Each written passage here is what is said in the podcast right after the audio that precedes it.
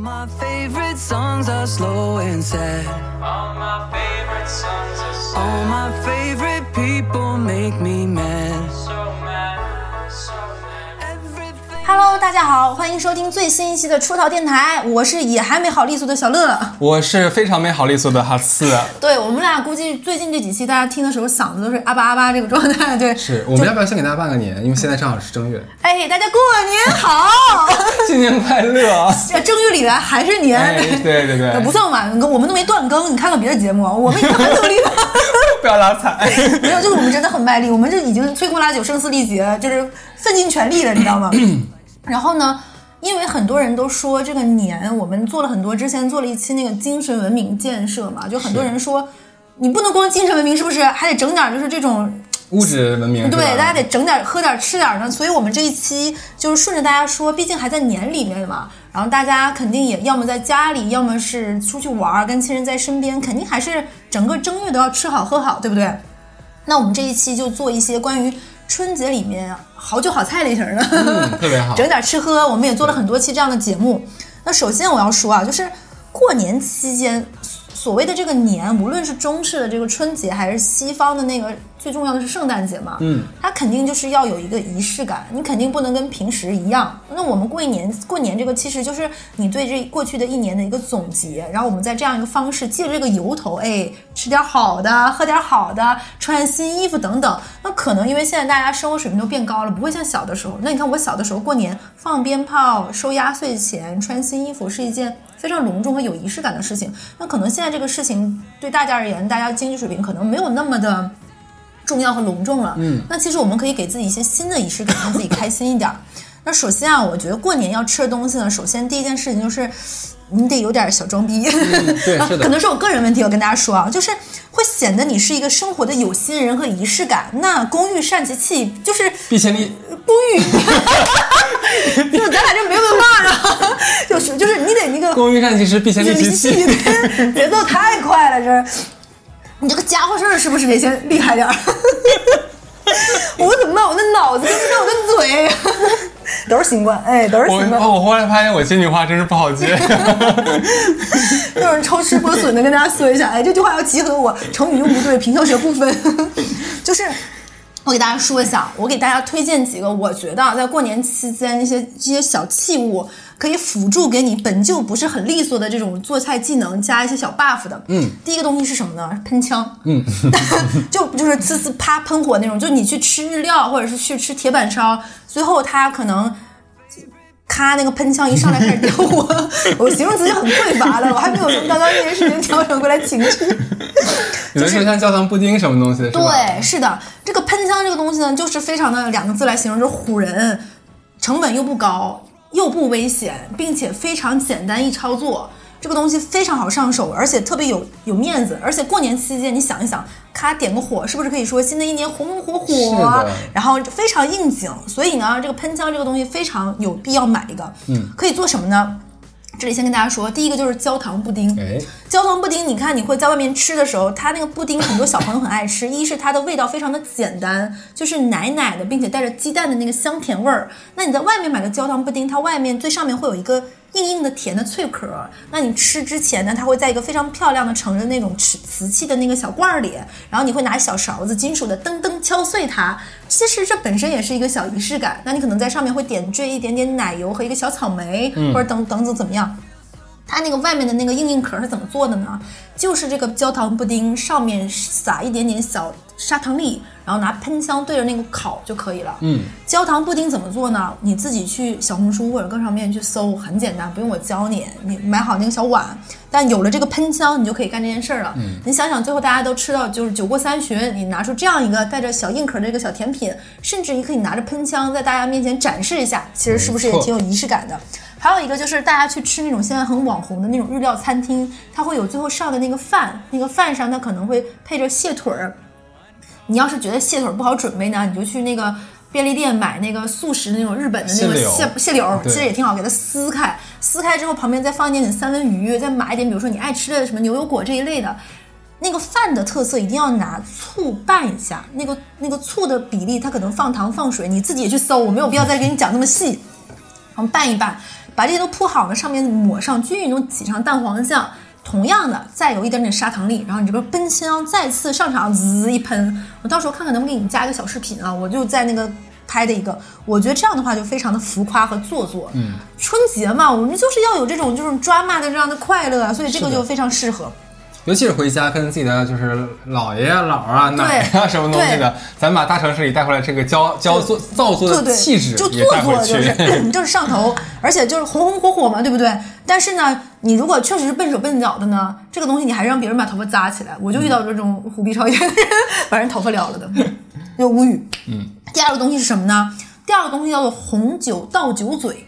哎，听起来很多人应该都不知道。对，就是这个东西真的不贵。我建议大家买不锈钢的，不要买塑料的，因为它可能看起来质感比较差一点。那一般人家里肯定要喝酒的嘛，就会有酒杯呀、醒酒器呀、冰桶呀，包括这一堆东西都有。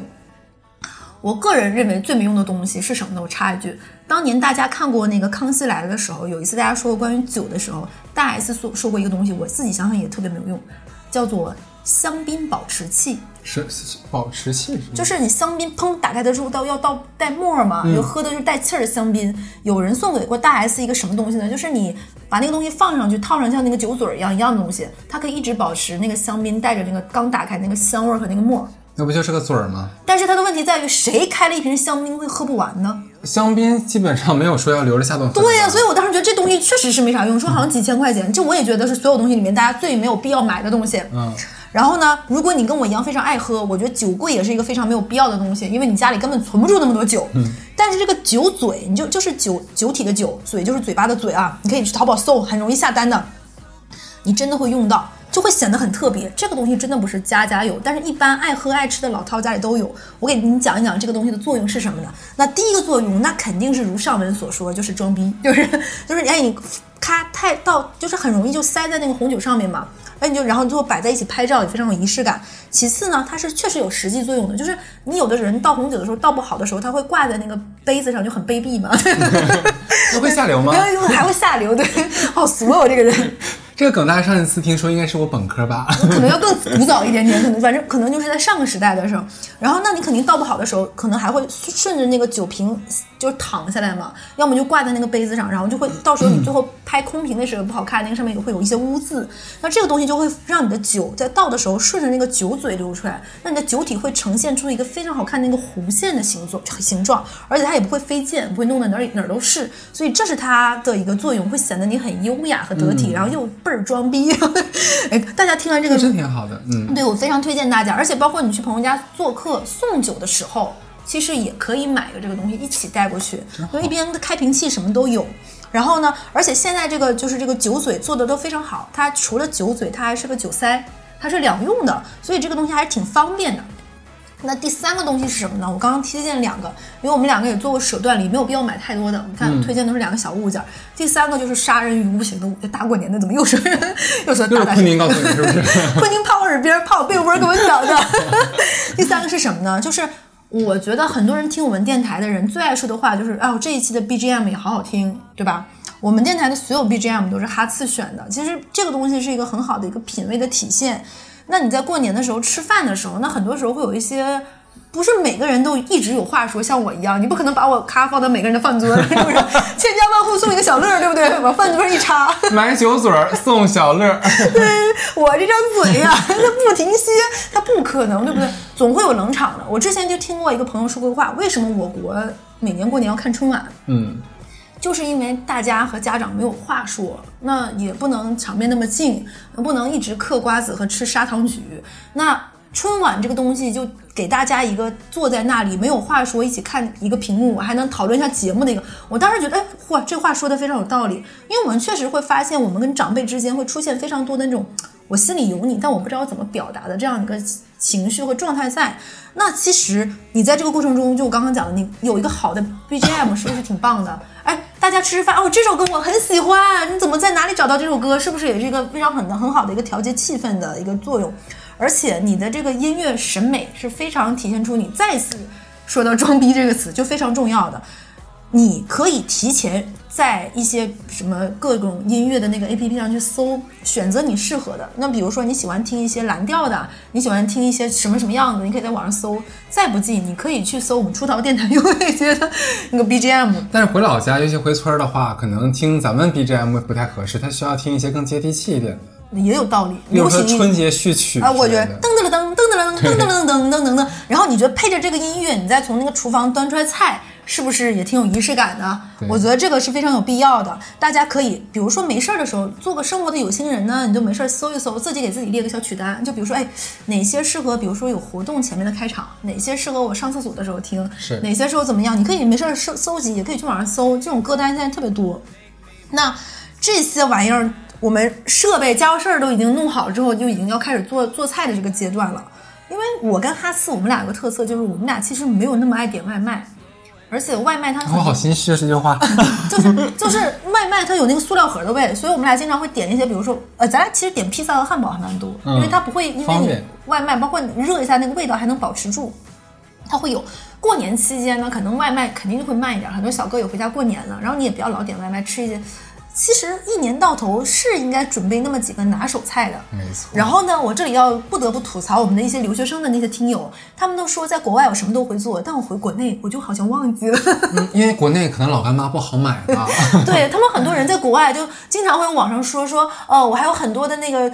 那个就是论文还没有写，但不妨碍我在深夜的曼彻斯特开始做馄饨、包饺子、做什么了什么东西。哎，我就觉得，哎，这帮小朋友，哎，你们在国外什么都会，回家之后怎么你这个技能怎么就航班里程的时候就飞没了？对。但是我这里要跟大家说，过年的菜就前面说，就一定要有一些仪式感。那我们就从过年的这，而且还有过年的菜有个特色是什么？吃的贼慢。对，就这一顿饭，比如说你在外面吃，尤其是那种网红餐厅，他可能坐下去就跟你说这顿饭啊上线一个半小时，吃完就拉倒。但是你在家过年的饭店的那个在家吃的那个饭，包括你的餐厅，它有个特色就是这顿饭真的是很长，有的可能两三个小时打底，有的是可能吃从中午那顿一直延续到晚上那顿，然后接着吃。所以呢，春节这个菜呢，很多家庭都会那种非常有仪式感，要提前很久做菜单。嗯，所以我这个地方呢，就给大家推荐一些过年的时候的菜。呃，有一些我个人的心得在里面了，可听可不听。就是过年的菜一定要突出富贵吉祥、隆重浮夸这个特色，你可以不浪费，就没有必要浪费，也可以吃吃剩菜，但一定要有这种的。我个人的经验呢，一是一定要丰富，第二就是吉祥，第三就是因为你要准备非常多的菜，所以你心里你要有一个运筹帷幄的这样一个机制，就哪些菜可以提前备好，在冰箱里弄好，哪些菜，因为你家里的灶眼儿就那个灶台是有数的，一般家里是两个，对顶多顶多有一些人家里非常爱做饭，是有三个的。再加上你有一个电磁炉，对吧？再做一个，可能你家里还有卡式炉，你要充分的理解好你有几个灶具，哪些菜的时长是多少。那这个菜可能要炖的，要煲汤，要提前一个小时、两个小时的。那这个菜是要大火猛炒，直接端上锅的。你内心要有一个非常强烈的秩序啊，就是你要把这个秩序都张罗好。这时候为什么你们要想想，我们小的时候有一些妈妈和阿姨很厉害，他们一两个小时，不到两个小时，他能张罗出满满一桌的菜，都带着热气儿。你觉不觉得我们当年妈妈那代人是不需要热菜板儿这个东西的？现在网上就经常会卖说这个菜热菜板儿，然后你知道为什么吗？因为在东北老家屋里面，你说本来它有暖气，它又热乎，人人又多，所以那屋里嘛就大概就二十五六度，那个菜凉不下来。那也也你说的这个很道理，但是呢，就是因为妈妈那个时候节奏感把握掌握的特别长，她一直在那厨房里忙活，那一个小时真的能把全桌菜端出来。嗯，所以这个就需要，如果你比如说你有很多人，他会这几年接受一个身份的变换吧，就比如说我从孤家寡人啊，我们俩这些年都是 到你有一个小家庭，对吧？到你有你的小孩，那其实我觉得掌握几道拿手菜还是挺开心的一个事情。那我就。给大家按照吃饭那个节奏给大家来一下，我都已经说饿了。第一个就是从前菜开始，前菜我跟跟大家说一个非常鸡贼的一个很好省力的事情是卤味。卤味就你看，尤其是你吃潮菜潮汕的餐厅或者是广式的餐厅，它会一大盘儿。这个东西呢，你可以提前卤好，不占用你的任何的灶具，而且这个东西非常的无脑。一，只要你食材新鲜，比如说这个牛腱子、这个鸡爪子，包括这个蛋，你买的食材好，这个基本上你就已经胜券在握百分之七十了。剩下的百分之三十呢，就是你要买好你的卤料包。就你卤料包不要买一些粗制粗制滥造的，你要买一些网络上比较好一点的。然后我个人用过两个我觉得比较好的，一个是你去搜台湾省的一个牌子，叫做信牌，就是阿信的那个信信牌卤料包，它本身就已经扎好了一个小袋子，你不用自己再买那种去什么超市里或者是那种那种卖那个干货的地方，他还要拿小袋儿你自己装，它本身就是一个袋儿装好的。嗯，你就放锅里煮就行了。你做那种卤的那种呃红烧肉呀，包括做卤卤鸡爪子什么都行。另外一个就是我上次在盒马路过的时候买过一个叫川式老卤料。如果想吃那种川式带点辣味儿口的卤的，想下酒的，我觉得这个也很合适的。这两个都用过，非常简单，你就按照它那个步骤来，无脑操作。而且呢，你要做这种卤味，我个人认认为它不能放那种深盘子。你要买，你在网上搜有一种盘盘子，就那种圆平盘，嗯因为你要把它铺展开来，显得特别的隆重。这样的话，大家一眼能看到我要什么，不要堆叠。所以这个是，而且它看起来特别特别的丰盛，你可以多卤几样，而且这个东西你上顿吃完下顿吃，你也没有一种吃剩菜的感觉，所以这个是我比较推荐的。那第二个是什么呢？就是基本上你去外面那种小的那种小酒馆啊、小日料店呐、都会吃到的一个东西，叫做嗯冰渍小番茄或者是梅子小番茄这个东西，就是它的特色就是冰冰凉凉、爽爽又很开胃，很就是很很适合做前菜这个东西。它非常的简单，其实它的几个要义就是：首先你煮的时候那个番茄要先去皮，其次里面要放话梅跟柠檬，还有的话很多人会跟你说，你煮的时候把水换成雪碧。这个就会更好吃，而且你最好是买那种网上有做那种腌制的一个小器皿，那种小玻璃、小不锈钢，呃，不能叫不锈钢，小玻璃或者像小水晶质感的，它上面带一块很重的盖子，它会压一压，压一下它会渍的更有味儿。所以你这个东西呢，你想想也不占你的各种空间，你提前前一天晚上就可以备好菜了。你不光可以用这个以后给你腌小番茄呀、小黄瓜呀、小萝卜呀，什么都可以。这个东西酸酸酸凉凉凉凉甜甜又很开胃，老人小孩都能吃。嗯，稍微你如果特别特别爱吃冰的呢，你可以冰的带点小冰碴，比如说冬天东北特别特别暖和，家里暖气你可以。如果你想有一点点特色怎么办呢？你买番茄的时候。你买番茄的时候，把红的、黄的都买一点儿，这样的话你滋出来的时候就很好看，红的、黄的小番茄。然后其次呢，就是你想再不一样一点的，你提前买点桂花酱，或者是桂花蜜，或者是干桂花，最后撒上一点，哎，就不一样了，有点小巧思在里面。那说完两个前菜啊，就再说两个主菜。主菜我说第一个就是只能用一件事情，就是简单。我们今天所推荐的一切东西，就是有扯有小爪爪就能会，不要太复杂，也不要什么猛火快炒什么的。其实这个对于我们这些人都不适合，而且很累。我们看起来就是隆重，显得挺厉害，其实就是这种四两拨千斤。嗯，然后第二个是什么呢？我个人觉得蛮好吃的一个菜，就是菠萝黑椒牛肉粒。这是一道，嗯，可能很多男生不爱吃，它有点偏甜口。但是黑椒本身又带着一点点微微的小刺激和辣，而且菠萝是黄颜色，它整个菜的配色看起来很好看。所以你在这个做这个菜的时候，你想要配色再丰富点，你再放点小彩椒，黄色的、绿色的、红色的，切成小小的那种小三角形的块儿，配在一起很好看。这个非常简单，只要你买好一点的那种牛肉，然后把它切成小粒儿，或者是直接买好那个牛肉牛肉粒，黑胡椒、海盐、蚝油、酱油、淀粉、料酒，腌二三十分钟就行了。你提前这个东西得备好。然后呢，拿黄油抹一下锅底，然后炒一下，最后放入菠萝，把菠萝炒到断生就可以了。这个菜大家听我的形容，是不是就是已经口舌生津？它就是一个小朋友爱吃的那种，类似于菠萝咕老肉啊、锅包肉这种酸酸甜甜的菜。但是因为现在的人都比较健康嘛，会觉得溜肉段啊、锅包肉它都是一个需要大火过油的，可能没那么健康。那其实这个菜就是一个非常好的替代作作用，而且可能你在外面也吃腻了那种什么。嗯，菠萝饭呀什么的，或者是那种油条、菠萝油条虾，其实那也是油炸 油条嘛。那我觉得这个是一个很好的调剂，而且其实也是牛肉比较健康，不会让你长胖的。然后呢，你主菜肯定还是要有下酒菜，对不对？这个我给大家说，如果真的不擅长做饭，你就准备海鲜。海鲜只要食生食材好，生猛海鲜你根本怎么做都是对的。你用怎么做呢？你就直接蒸呀，你就完事儿了，对不对？你就什么帝王蟹啊，这种梭子蟹，一定要买那种，嗯，就是胶东半岛那种的，贼肥肉贼厚的那种，你就直接一蒸，放点姜，你用啥一摆上来，是不是就很好看？尤其螃蟹看起来贼大一个，看起来贼隆重，又很富贵又很吉祥。其实这个这个的妙处在哪儿呢？你一定要配一个好一点的酱油，不要买那种就是贼便宜或者那个什么。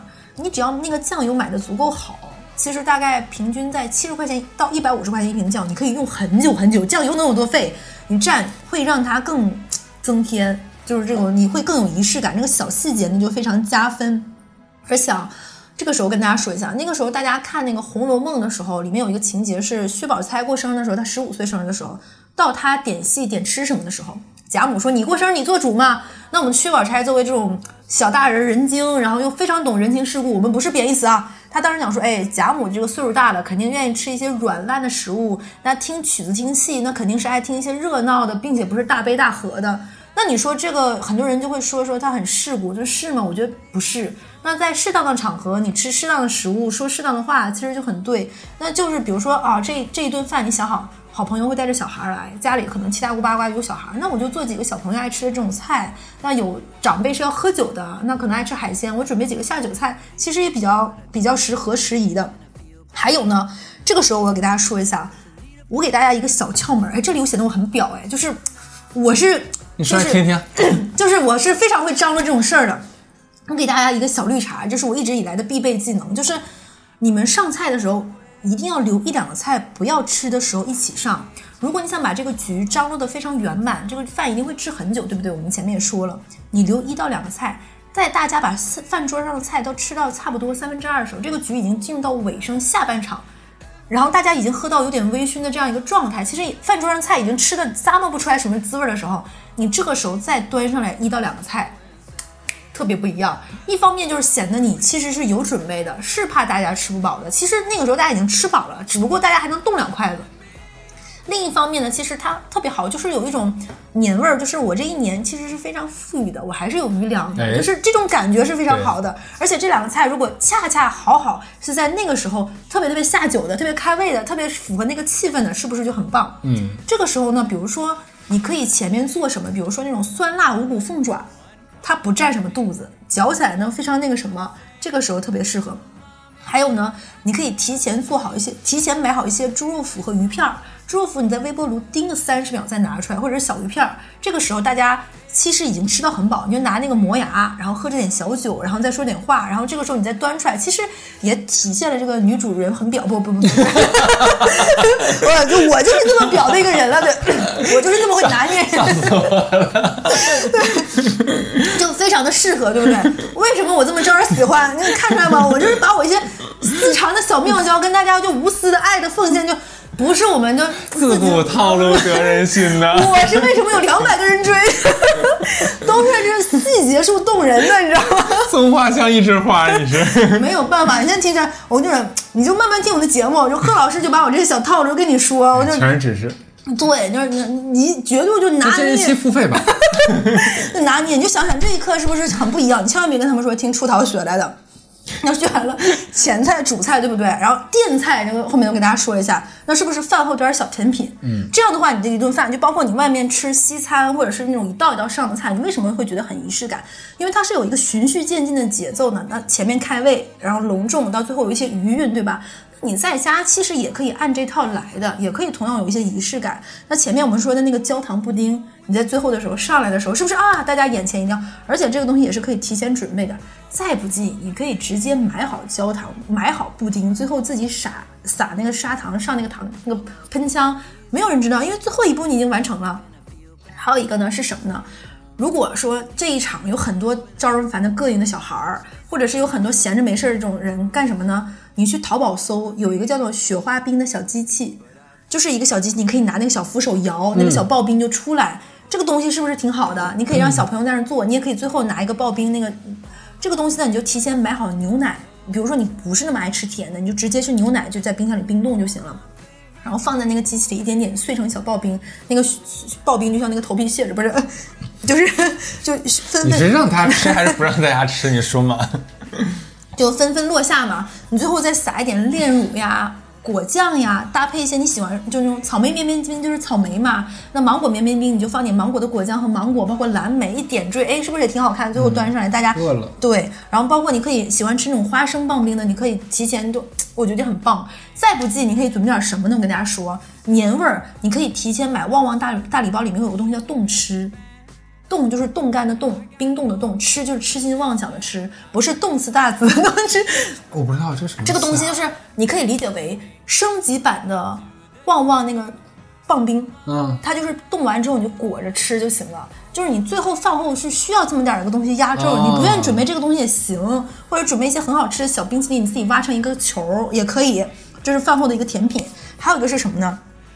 过年大家都会喜欢吃糖嘛，其实牛轧糖真的是一个口味上非常适合大家提前准备的，而且这个东西呢，嗯，我觉得这个稍微有一丁丁点儿的技术门槛，就是你要掌握一个火候，把那个棉花糖炒到一个软烂的阶段。自己做牛轧糖啊你，自己做这个东西真的可以做，你可以做焦糖口味儿的、抹茶口味儿的各种的，包括雪花酥。我也不给大家讲做法，网上都有。这个东西呢就非常有年味儿哦。亲，我知道你这个用牛轧糖放在这里面，这个巧思在哪儿了？在哪儿？你说因为孩子熊孩子特别多，特别招人膈应，把他们嘴给粘上。对，而且这个东西嚼贼费劲儿，因为小孩就来来回。它还有一点很好，就是你吃一般的糖，有的糖，比如说它会很粘，牛轧糖不会，它看起来很干爽，它也不会很粘糖纸，而且那个糖纸你可以提前买各种，比如兔年的、红色的，你可以堵住他们的嘴。是的，而且你进屋的时候还可以给每个人抓一把，对不对？还有一个东西呢，如果你想做真真正正的甜品，说不行，我要有仪式感，我要有最好入门的甜品，我跟大家说是什么？我个人非常不推荐你在很多抖音上或者是 B 站上，很多人会告诉你用那个。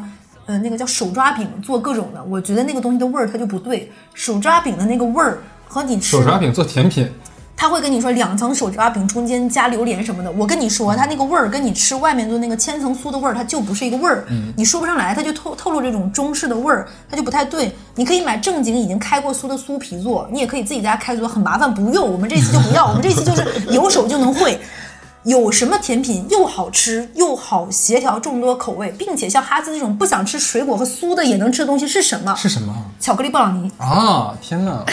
这个东西真的很简单，而且呢，你提前备好几个东西，它一定需要，一个是里面的那个巧克力布朗尼，一定要有那个小巧克力豆儿，这个的谢谢你告诉我巧克力布朗尼有巧克力。巧克力豆儿，那个巧克力豆儿跟你吃它不一样，它因为你把它烤的时候，它融化的时候，那个巧克力豆的时候是半化不化的状态，它会有一种那种吃到夹心儿的感觉。还有它好吃的关键是什么呢？要往里面放香蕉，会增加它绵密和湿润的口感，吃起来的呢你没有那么甜，会稀释。加了香蕉，而且要放到那种半烂半不烂的那种熟透的香蕉，你可以少放一些糖。并且这个东西的技术门槛非常的低，但是看起来哎又巧克力又布朗尼，是不是还挺那什么？这个地方呢，如果你和我一样是个小酒鬼，你可以再往里面放很重很重的酒，就做酒味很重的酒鬼布朗尼。这一步我也懂你，让那些熊孩子给我晕倒，是不是？感觉这个就是坏女人小乐香里的 过年小妙招这一期就很坏坏，对孩子一说今年过年过得我步步惊心啊，对。然后妈妈白天还会看一些打打杀杀，这一步一个坎儿。这一年，然后最后妈妈说再带你看一部《火山之恋》吧。小乐阿姨说这是替昆汀塔伦蒂诺告诉她的。对，很就咱俩这都，就说新冠后遗症真的很严重。但是我们都说了嘛，这一期叫吃吃喝喝，说了这么多吃，我们两个这么爱喝酒，那肯定是不是要介绍酒？嗯，那酒分为很多啊。过年我个人的酒，那肯定就是要大家都爱喝，就不要就过年说我给大家试个偏门小众的吧，那不适合。这种局呢，更适合咱们朋友私底下说开一个什么东西，哎，买个晚上挺有意思的。过年这个环境下呢，一般人数都比较多，那其实适合一些，要么就是它的阈值门槛非常低，大家都适合；要么就是这个酒是有口皆碑的。这样有个好处是什么？就算喝不下去，但是它是个品牌，大家都知道，谁能说一句不是呢？因为大家都知道，就比如说你拿一瓶茅台，他能跟你说茅台辣吗？那大家都知道它的市场价值是什么，然后包括送礼也好，送人也好，或者是关于这个饭局也好，它都有面子。所以白酒这个事情呢，我们就不推荐了，因为。你就刷那个我 A 股那个股上市的那几个什么 就可以了，什么泸州老窖呀、五粮液、茅台、郎酒、国窖这种的。然后至于酱香型、浓香型，我个人建议啊，看你家老人爱喝什么口。这个东西呢，包括我们之前也说过，如果你们家当地有一些品牌是老人喝得惯的，你就买老人喝得惯那种的。还有就是。嗯，我个人觉得白酒其实高度酒比低度酒好喝。如果你本身这个局大家想喝到尽兴，菜也适合一些比较生猛的海鲜，一些硬菜。其实我觉得一些五十二度的酒，或者是四十八度往上的酒，我觉得可以试一试，而且很好喝。而且白酒如果选得好，其实它是第二天不会头疼的。就这个，而且白酒一定要去正规的酒商那里买。我个人是不太建议去一些网店上买的。你你肯定肯定有一些线下的这种那种酒的这种实体店，我个人比较建议的这种。那白酒这一趴就不说完，就跟着长辈来。嗯，红酒这一趴我要说了，嗯红酒这一趴呢，既然是过年，其实我非常推荐一个俗酒，就是国内已经被人讲烂的，就是奔富。为什么？因为这个名字实在是太讨喜了。奔富嘛，就国人就很喜欢这个词。还有就是那个奔富的上面那个小三儿是红色的，那过年肯定是要一些红色的。其实我个人就比较比较推荐。那这里面给大家说啊，如果大家你把这瓶红酒拿出来了，大家你可以稍微准备一些小知识储备。这时候新居女小的再次上线了，嗯 表里表气的走出来。熊孩子都瑟瑟发抖，这次又来干什么？你看，对，你那熊孩子们，你知道为什么奔赴的奔赴叫 B I N 吗？那不懂是不是？张嘴，给我吃那个带酒味的布朗尼。哎，嗯用牛轧糖封住你的嘴，真的好坏！大过年这种合适吗？就很怕大家有爸爸妈妈或小孩走过，听到我这种鬼哭狼嚎，还是哑着嗓子。我跟大家说，奔赴这个 B I N 为什么要这个？是这个词是它是门洞为拱形的那个藏酒室的一个意思。那同样的一个酒会被藏到同一个酒室里，那也顾名思义，它就用这个藏酒的一个编号成了这个这款酒的一个命名。所以奔赴大家知道有奔赴八呀、二八呀、幺二八、三八九、四零七、七零七、七九七九八，我就把常说的那种，还有很多它出的一些限定年份款啊，各方面，还有包括专门针对中国的一些款式，我就跟大家说了。基本款的话，四百块钱以下的，我跟大家说一下，是八二八幺二八，大概是这个价格的，大家可以嗯可以选择。这里面我比较推荐的是二八，贵一点，我觉得比较适合过年喝的，比如说七百这个价格，大家不要说啊好贵，其实你看国内的很多白酒基本上也是这个价位的，对吧？然后你七百块钱左右的话，正规渠道的话买三八九大概是这个价格。其实我比较推荐它这个，一方面这几个数数字，因为大家中国过年都不喜欢四嘛，四零七这个数字就听起来没有对三八九那么吉利。然后，并且它这个价格呢也刚刚好，适合过年喝。你买一两支，其实我觉得过年 OK 的，因为两瓶茅台的价格，呃啊，一瓶茅台价格两千多，对吧？你喝个两三瓶这个也是 OK 的嘛。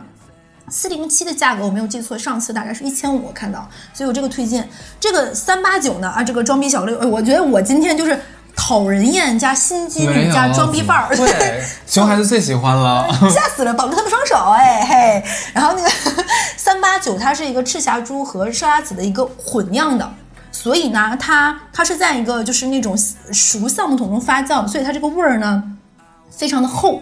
我为什么要厚？就是你喝进去嘴，你你转一转舌头品一品，它是会有一种浓郁的果香的，我非常喜欢。如果你喜欢这一类，其实我觉得呃黑皮诺也是大家会喜欢，也是那种果香非常浓郁的，并且啊这个酒它为什么能在国内火？它真的是有原因，它因为它不同于老牌法式那种红酒。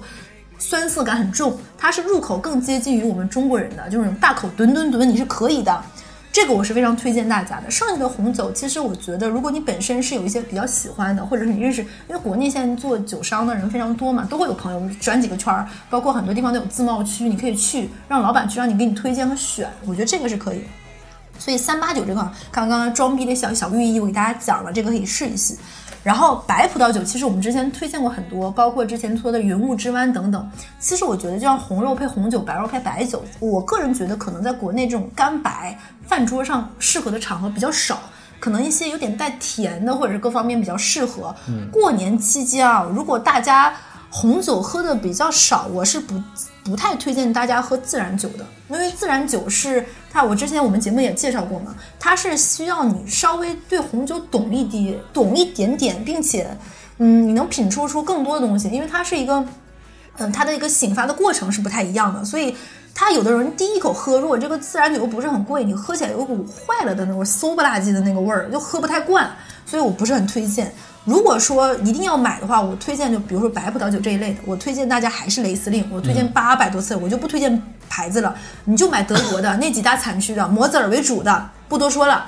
冰过以后，不论你是吃火锅也好，因为过年你不想准备菜就吃火锅嘛，配那种辣辣的火锅也很好，或者是你吃一些，比如说这顿菜里有很多重口的，它都非常的清口。并且它里面那种果香也好，有的是带着杏子味儿的，有的会跟你说带一些柠檬味儿的，有一些跟你说它带着一些菠萝香气的，就你掌嘴都能喝得出来。雷司令它就是一个风貌和筋骨感，是你喝起来一入口你就能明白的，所以这个我是非常推荐大家的。还有一些是什么呢？我之前也推荐过，如果你们家特别爱吃螃蟹这一类比较寒的，说完这些。黄酒，嗯，黄酒的那个时候呢，你可以提前拿那个你家里如果有好看的小器皿，你煮一煮。之前也说过，放点姜丝，放点枸杞，放一小块冰糖。你不能喝酒就煮火大点儿，煮的酒酒劲儿散开点儿，就是暖暖身子，能喝酒稍微微微煮一下，这个时候呢，你在家里喝也是一个非常适合的。而且黄酒这种感觉，其实它不是一个老年酒，你慢慢品黄酒是有黄酒好喝的地方的。还有就是什么呢？过年也是很适合喝米酒。我个人是不太推荐现在你在网上看的那种米露这一类的米酒，为什么呢？因为它酒精度数不能叫酒了，对它叫零点五度很多。跟上饮料了。而且非常的甜，嗯这个甜度呢，它就已经不下饭了，就是你会觉得它已经以一个固体的形式占了你的肚子的一部分。这个刚才就是叫那个茅台辣的那个，中和对，拿这个就可以插吸管喝。我喝这个东西，我觉得你不如买那个椰青儿，你知道吧？我觉得都可以。我是不推荐那个东西，非常不适合，因为过年呢一定要丰盛，丰盛一定要有剩菜。那你为了让自己少吃点剩菜，那你这个东西就下菜点儿，对不对？包括你做的菜最好是干爽一点的，就下顿热不影响味儿的，这我是比较推荐的。所以就是这个地方，我推荐大家喝的米酒是偏清酒质感的，质体相对来说比较清爽的。我比较不推荐的品牌，我这里可能可能要得罪大家，就是米克。因为我为数不多喝过这个东西上头，就是几次在火锅店，因为很多国内的火锅店它的酒品选择的非常的窄，嗯，所以可能就只有这一个，我就可能点了两次米克，我个人觉得不是很好喝，我就不是很推荐。那如果说啤酒呢，我觉得大家可以买，之前我们也推到推荐过买那种青岛的原浆，或者你去网上可以买很多花花绿绿的，大家可以哎在选这个酒的过程中就很好玩，因为很多的那种精酿或者是国外的一些啤酒，它的标签样子就长得很好看，你可以买个四五十种，大家可以说哎。我想喝这个，我想喝那个，我想喝带气儿的，我想喝不带气儿的，我想喝果味儿的，我想喝那个的。哦，那个是比利时的，这个是什么？你可以不同的选择，而且呢，你也可以提前储备一些装逼的小知识。我之前给大家说的，不同的分门别类。现在呢，国内还有一些，比如说老牌的酒厂开始做精酿的嘛，你可以买你像散白一样，是那个小袋儿的，你提前买好。但是我这里要跟大家说，如果你去线下那些门店买那种拧开的那种小袋儿的那种呃精酿啤酒。从它买回来到你喝，最好不要超过四个小时，不然它那个泡沫和它的香气，你喝啤酒其实就是喝那个泡沫带来那种细腻，然后包括它里面那种麦芽带来的醇香，它过了那个时间，它就没有那么好喝了，就没有必要了。所以你一定要在它的那个赏味期之间把它这个东西喝掉，不然的话就已经不好喝了。所以这就是上面我们推荐的酒的，但是我不推荐，嗯。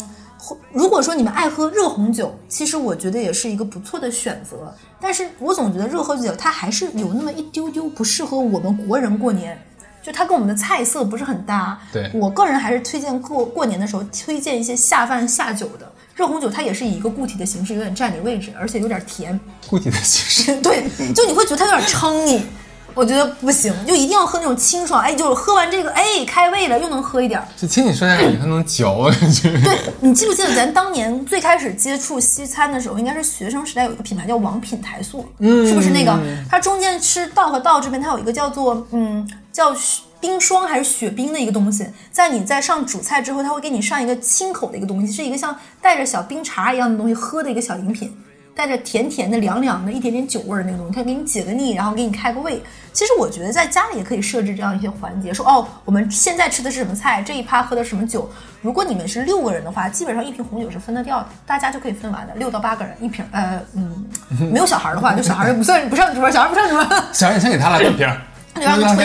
哎，我觉得这个这个提醒说，小孩怎么把小孩都绑住，吓坏了这帮小孩儿对。赶紧我吃牛轧糖去，黏住你们小嘴巴就。过年期间呢，我还是希望各个大人们呢，就是小孩已经收了红包了，就还是要管住他们，就不要疯跑疯闹，不要破坏一些别人准备了一年的一些东西，不要打碎大人的乐高。其实这也是非常重要的一个环节。你知道，我今天完整的听了小乐的整个这个吃饭的这个菜单和、流程，包括酒单整个一个配置哈，咱就一整个感觉说，好像把老家那个就是村里的那个奶奶爷爷，哎，咱进城了的感觉。对，咱老百姓们就是这么大城市呀，就是这么吃了。对他不懂不懂就没有关系，而且你这些东西我都跟你讲说不费事儿，就真的是一整个不费事儿。就是怎么说呢？就很多人，就比如说你住在一个租来的房子里，你会觉得哎呀算了，别弄了，这么费心费力的搞，其实最后这房子也不是自己的。其实很多小情趣和小设置是跟这个没有关系，没有那么费劲。就像我刚刚推荐的菜，我今天推荐基本上就是有小爪爪就能做，不用太费劲，不用太那个什么。只要你买了这些东西，按部就班的来，一步步操作，有点像西菜、西餐、西餐那样，按照步骤来，没有什么中式炒菜那种灵魂，说什么锅气啊、乱七八糟那个东西真的很难掌握。嗯，我今天也没有推荐一些油炸的菜，因为我觉得首先大家现在都比较追逐健康。油炸菜其实很多半成品就已经做得很好了，你就直接上网上搜搜那几个半成品的品牌。再说你油炸的食品你做再好吃，我个人觉得肯德基的麦辣鸡翅是不会赢的。就你买那一桶，我真的觉得比你自己在家做任何的都很好。是。然后如果你想喜欢吃炸鸡这一类东西呢？嗯，我是觉得可以配一个空气炸锅的，因为这个会使你的油脂摄入的少一点，健康一点。那相较的，它可以自己在家拿那个大油炸。可是吃炸鸡就有一个问题，就熊孩子太喜欢吃了，我们可不能让他们那么得意。我跟你说，我特别受不了是什么？有一年我去一个朋友家里吃饭。嗯，作为一个表里表气的女生，我知道在这样的场合不能多嘴多舌，就哪怕你看到一些不该看的场面，你也要捆住你的双手，不能乱说。但那个小孩还是让我出离了愤怒，为什么呢？那天就准备了很多小孩子喜欢吃什么鸡米花、炸鸡，乱七八糟就很多嘛。小朋友喜欢吃披萨，你就看到那个小朋友在吃完这些东西的之后，下意识就把自己那个小油爪爪放在他们家那种米白色的沙发上搓。我那一刻真的想把他绑住，我真的是。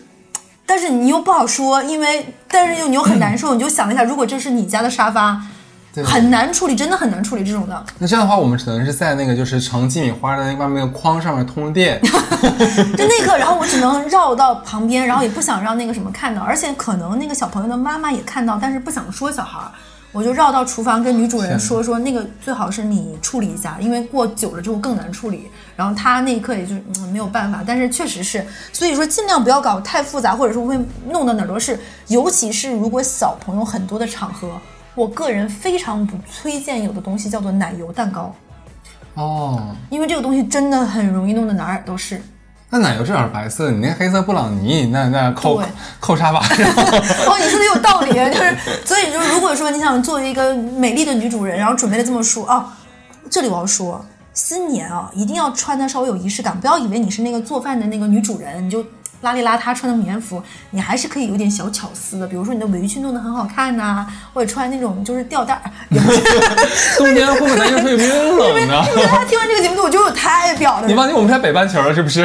就是可以很那个什么的，就比如说这一顿饭，就比如说你一直带着围裙呢，大家所有人都走，你把围裙掀开，我老公哇，你里面是低深 V 乳沟啊！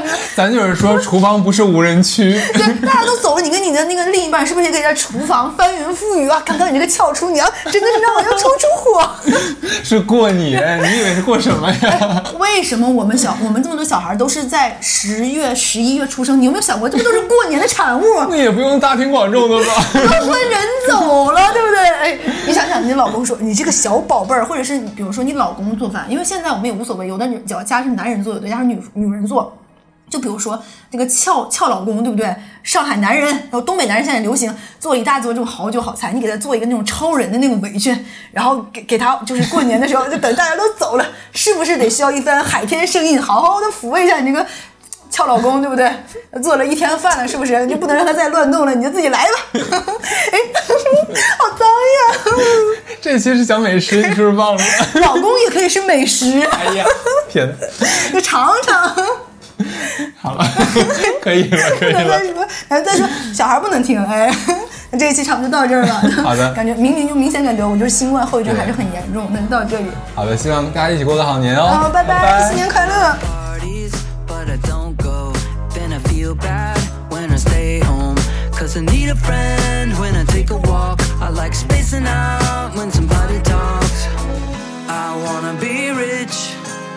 but I feel guilty.